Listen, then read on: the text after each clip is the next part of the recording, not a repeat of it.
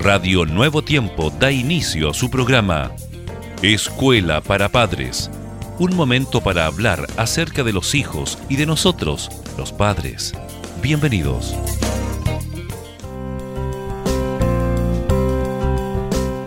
Es un agrado poder saludarles, queridos padres que están en sintonía de Radio Nuevo Tiempo. Estamos acá listos para una nueva temática junto a nuestro querido pastor Germán Fuentes. Muchas gracias Jessica por la bienvenida. Un abrazo muy cordial para toda nuestra maravillosa audiencia. Hoy hablando acerca de las técnicas de estudio. Bueno, las técnicas de estudio, Jessica, son imprescindibles en todas las tareas relacionadas con el estudio y el procesamiento de la información a decir, comprensión, retención y recuperación. Ahora, Germán, existen numerosas técnicas de estudios. Algunos sirven para finalidades muy específicas, por ejemplo, memorizar nombres de volcanes, por dar un ejemplo, pero otras son herramientas de utilidad para cualquier ámbito del saber. A medida que nuestro hijo vaya superando niveles escolares, será indispensable que conozca y domine técnicas de estudios básicas, como por ejemplo, ¿cuáles, Germán? Bueno, podemos sumar la lectura comprensiva del texto. Ella comprende leer tantas veces como se haga falta hasta conseguir un nivel de comprensión de la información satisfactorio. En numerosas ocasiones será necesario la utilización de un diccionario para tener una comprensión correcta de los términos que aparecen en el texto y de su contenido informativo. Y también está la técnica del subrayado, de las ideas más importantes. Es esencial también porque de este modo se marcarán o resaltarán con bolígrafo, lápiz, rotulador o marcador las palabras o frases más significativas de las ideas básicas del texto. Y es necesario, Jessica, además, la elaboración de un esquema o resumen. La pregunta es, ¿cómo podemos hacer esto? Se hará una selección y se extraerán las ideas que se consideren más importantes.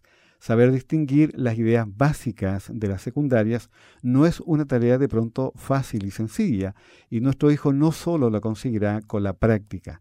A pesar de la dificultad inicial que supone hacer el esquema, más tarde le será de gran ayuda a la hora de, de, retener y recuperar la información.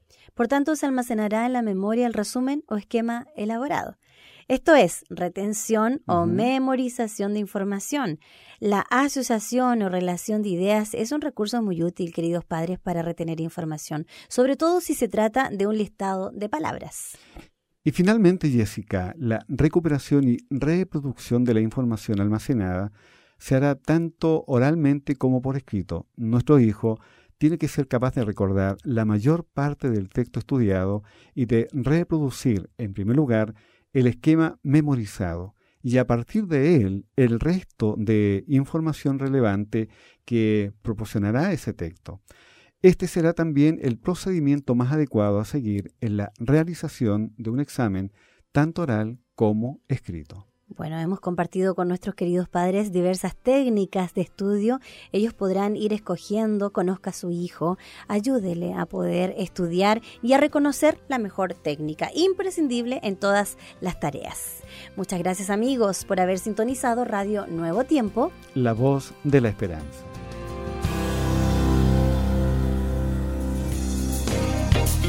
Gracias por sintonizar.